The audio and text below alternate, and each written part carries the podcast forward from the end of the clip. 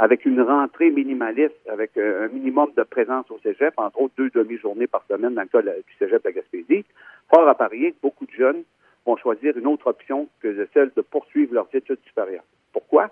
Parce que euh, ils sont très démotivés actuellement. C'est sûr que la PCU leur donne des gains qui, qui n'auraient jamais espéré, sans avoir à fournir l'effort nécessaire pour aller chercher ces gains-là, et un retour aux études à l'automne, euh, sans avoir euh, la possibilité de rencontrer des amis, ben je pense que ça peut être extrêmement dramatique là, pour les inscriptions au niveau collégial.